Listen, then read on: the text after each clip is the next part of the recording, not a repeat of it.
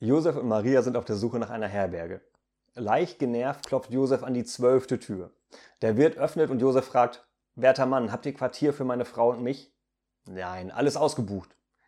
Aber seht doch, meine Frau ist hochschwanger. Dafür kann ich doch nichts. Ja, ich doch auch nicht.